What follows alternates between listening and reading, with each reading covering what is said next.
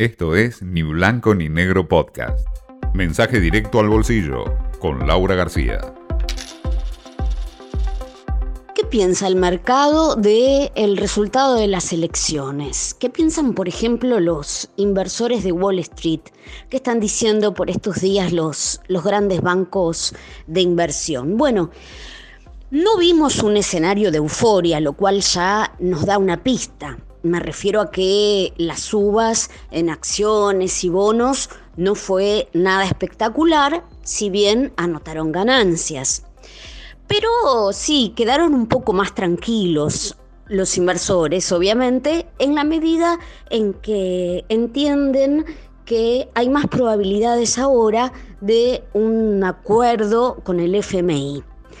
Y ahí la señal clave fue eh, la mención de Fernández de la continuidad de Guzmán al frente de economía.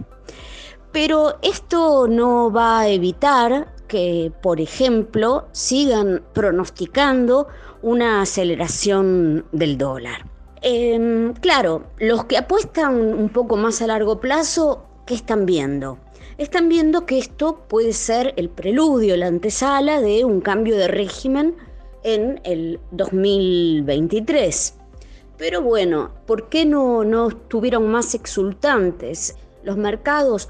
Precisamente porque falta bastante, ¿no? Eh, para el 2023 y en el medio todavía pueden pasar muchas cosas, entre ellas que el gobierno recurra a políticas eh, más populistas. ¿No? A medida que se acerquen eh, las elecciones. Pero con el resultado mm, de este domingo, la mayoría cree que no hay espacio para una radicalización, lo que implicaría, por ejemplo, no, no acordar con el FMI.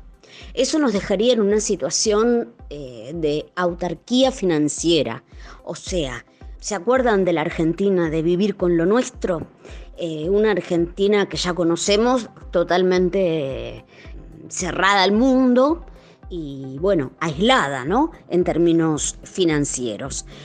Ahora, también llamó la atención, ¿no? Que Fernández siempre tan opuesto a la idea de hablar de un plan, en estos días previos a los comicios, eh, lanzó la idea de un plan plurianual.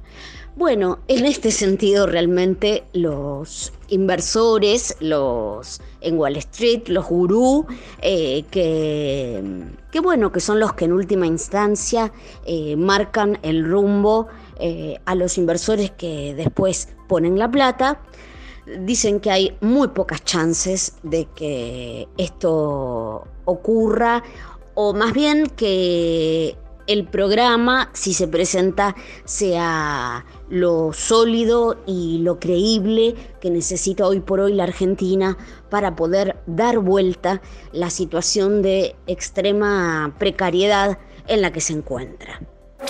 Esto fue Ni Blanco ni Negro Podcast.